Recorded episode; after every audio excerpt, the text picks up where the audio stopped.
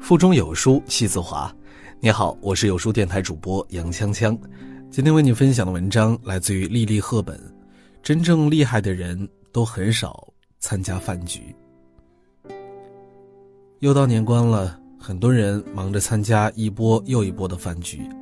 今天跟这群人组个局，明天又跟另一群人再来一局，游走在不同的饭局里，不亦乐乎。于是，常常会在朋友圈里看到这些人，时不时的晒一晒一群人的狂欢场面，要多热闹有多热闹，看起来朋友特别的多。可是，经常参加饭局的你，真的有那么多朋友吗？看过一期圆桌派，主题讲的就是饭局，某些观点特别的新颖，道出了饭局的本质。节目中以工作饭局为例，剖析了饭局上的不同角色。饭桌上有一个核心人物，坐在主位之上，这场饭局就是为了搞定他的，叫他局主。还有专门负责调节气氛、插科打诨，又能喝酒，叫他局托。最倒霉的就是局奴了，负责买单的。大家各自扮好自己的角色，表面上是相聚吃饭。实际上是社交战场，每个人都想从中获利，可是哪有那么多资源可供分配呢？大多数人只不过是微不足道的配角。聪明人早已知道，有效社交的本质，实际上就是一场资源互换。他们从不在无效社交上浪费时间。我有一个同事，就特别热衷于参加各种饭局。一个星期最少也有两三场的饭局，他的想法就是多跟不同的人接触总是好的，说不定就会遇到贵人，机会就来了。所以，但凡有饭局，哪怕都是一些不熟的人，他也绝不落下。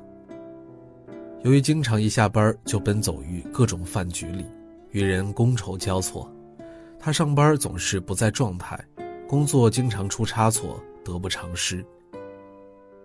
我和不少人交流之后发现，大多数人参加饭局，其实都是抱着这样的侥幸的心理，想借着各种局积累人脉，似乎认识的人越多，人脉越强，自己的机会就越多。然而，社会心理学家曾做过一项研究，一个人在一生中同时交往的朋友数量极限，大概是十个、三十个和六十个。所谓十个，就是当你陷入困境、急需用钱的时候，把父母、兄弟姐妹、亲戚朋友都算上，愿意借钱的不会超过十个人。这些人是你真正的朋友，是你的安全底线。三十个就是时不时会联系的朋友，比如你大学毕业之后，还有事没事打个电话问候一下的同学。六十个就是关系最淡的朋友，比如你因为某件事儿认识了某个人，你们互相加了微信，聊过两次，后来偶尔打电话还有印象，但没什么事儿就不再联系了。也就是说，朋友这个概念再宽泛，能同时交往的也不会超过一百个，其中前十个人是最稳定的，后六十个人是流动的。所以，真正的朋友关系，不会因为参加几场饭局就能建立起来的。大多数饭局，都是在浪费时间。人的时间和精力是有限的，我们需要的是有效的沟通，而不是无效的社交。二零一八年年末，素来与娱乐、热搜这些流行文化绝缘的陈道明，突然就上了热搜。因为他当选了新一任中国电影协会主席，与其说陈道明是一个演员，不如说他是一个文人。在利欲熏心的娱乐圈，他一直坚持着自己的处世哲学，可以做到独善其身。身在圈内，却多年来潜水于圈外桃源。他很少接受媒体的采访，即使不得不参加一些公开的宣传活动。也是惜字如金。他从不上真人秀，不炒作自己的私生活，拍完戏，别人都出去喝酒娱乐，他来了一句：“没事儿，别找我。”然后转身就回家。陈道明说：“男人最大的时尚就是多在家待一待。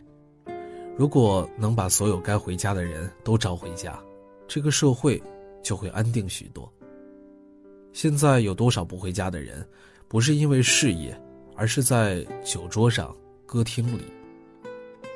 他一直以来避免无效社交，把更多的时间留给读书、画画、练字、弹琴、打球、下棋，自己和自己对话，为女儿做衣服，为妻子裁皮包。真正厉害的人，都懂得将自己从无效社交中解脱出来。在有限的时间里，不断的提升自己。当你变得更优秀的时候，你才能拥有更优质的人脉。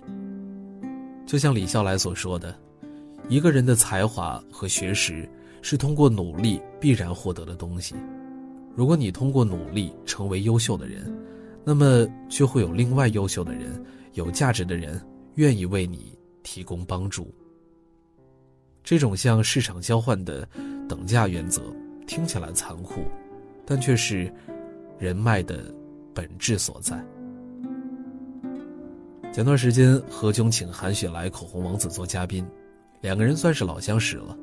聊起之前一起录节目，何炅约韩雪录完之后一块儿吃个饭，韩雪拒绝了，说是要回家写作业。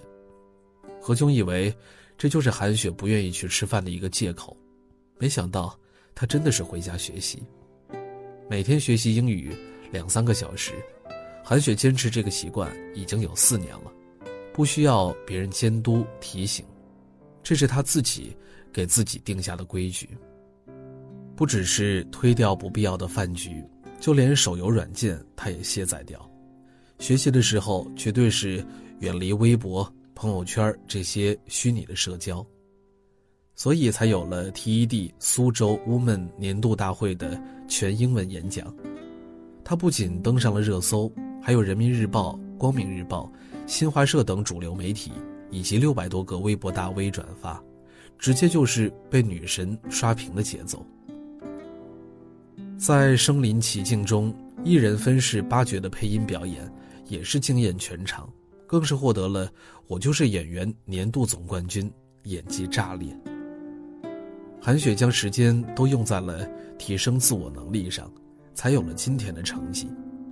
时间的付出是看得见的，你把时间花在哪儿，你的收获就在哪儿。过度沉浸在无效社交里，容易让人偏离正常的生活节奏和轨迹，越来越迷失自己，找不到自己的位置，阻碍了自我成长。你在一群人中有多热闹，在一个人的时候，就有多空虚。远离无效社交，你才有更多独处的时间，努力精进自我实力。独处才是一个人最好的增值途径。你厉害了，那你的人脉圈子也就厉害了。其实，我觉得没有意义的饭局通常有这三个特点：一、临时通知的饭局。如果是真正要约你吃饭的，一般都不会等到快用餐的时候才通知你。这种情况大多数是饭局突然少了人，多出了空位，或者是到饭点时间才有人想起了你也可以参加的饭局。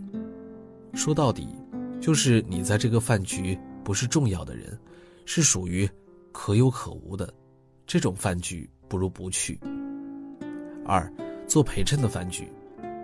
组一个饭局，一般在餐桌上都是有不同的角色的，你去扮演敬酒或者开涮的角色，这样的饭局还是少参加为好。三，只是简单吃吃喝喝的饭局，因为无聊，纯粹的找一群人吃喝玩乐、吹吹牛皮，没有什么信息交换和感情交流，这种饭局只是解决了温饱，还不如回家陪家人吃顿饭更有意义。以上种种饭局都是无效社交，既不能带来自我成长，也不能带来任何精神上的愉悦。走量不走心的社交，都是无效社交。真正的有效社交，是你用实力去吸引别人、影响别人。你很牛，你才能和牛人平等对话；你没有实力，认识牛人也白搭。也就是说，你的层次决定了你所处的层次。高质量的有效社交发生在势均力敌的人之间，人和人之间相互成就，才能走得更远。